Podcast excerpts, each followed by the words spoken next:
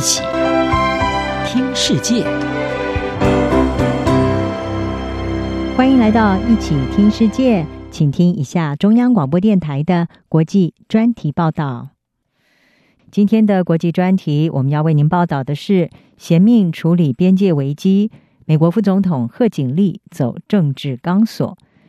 美国总统拜登上任之后不久，边界非法移民就立刻的大量涌现，也迫使他不得不指派副总统贺锦丽来加以处理，希望能够阻止大批的移民继续的入境美国。而拜登过去在担任前总统奥巴马的副手的时候，也曾经负责移民的相关事务。这个时候，他指派贺锦丽来负责在外交上跟中美洲国家进行交涉，也显示移民议题的确已经成为拜登政府的优先要务。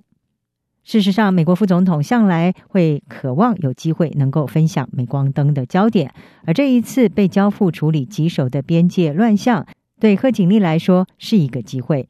依照美国的宪法，副总统的职务是兼任参议院的议长，只有在议案表决两方支持者同票的时候，才可以投下关键性的一票。总统的职权在宪法当中规定的非常清楚，而至于副总统能够做什么，或者是不能做什么，其实完全是取决于总统。如果没有总统的授权，美国的副总统基本上是没有任何其他的正式职权的。这次拜登赋予贺锦丽的任务，当然是一次令人关注的机会，可以摆脱他身为白宫第二号人物的挫折感。事实上，贺锦丽本身就是移民家庭的女儿，她的母亲出生于印度，父亲则是来自于牙买加，因此她向来不吝于替移民发声。但是自从拜登交付任务之后，贺锦丽据说目前还没有采取任何重大的行动，也没有到边界去进行视察。而到目前为止，他只跟墨西哥还有瓜地马拉的总统通了电话，来讨论要如何的解决导致移民北上的问题。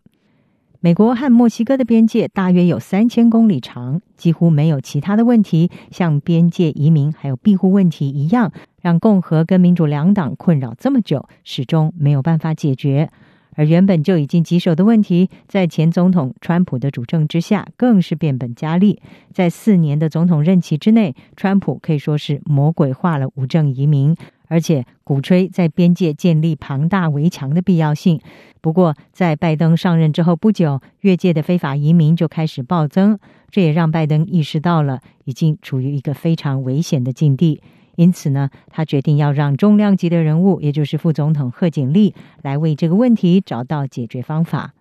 拜登在指派贺锦丽的会议上就说：“没有更好的人选来做这件事，贺锦丽的意见就是我的意见。”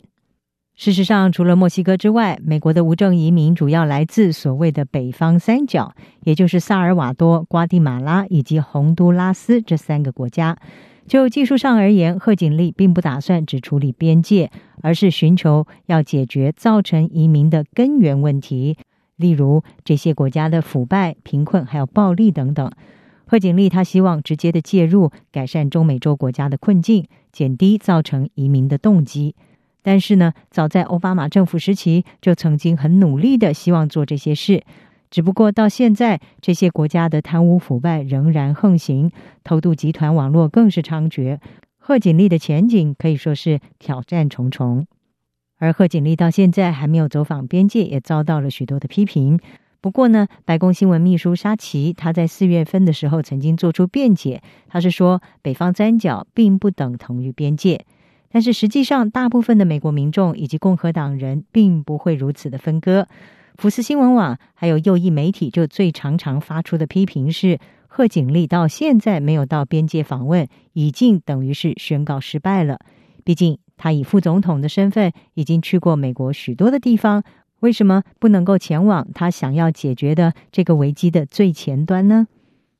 贺锦丽的任务角色之所以会受到关注，还有一个原因就是今年一月二十号，贺锦丽成为了副总统。但是呢，他所背负的是一个非常不寻常的负担。拜登今年已经七十八岁了，是美国史上在就职的时候年纪最大的总统。而身为副手的贺锦丽只有五十六岁，在过去曾经担任联邦参议员以及加州检察长。从许多人的眼中来看，他都是一位正在后位的领导人。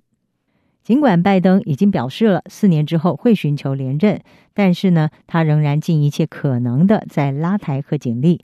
白宫幕僚长克兰就告诉《纽约时报》说，总统已经给了我们明确的指示，我们的目标就是尽可能的让他，也就是贺锦丽冒出头。不过，保守派的福斯新闻评论员皮克，他在国会山庄报上面是撰文指出，边界危机的角色会终结掉贺锦丽的雄心壮志。皮克他说，贺锦丽当总统几率的下降速度将会比八月的时候冰淇淋溶解的速度还要快。这几乎看起来好像是拜登团队故意在玩弄的肮脏诡计。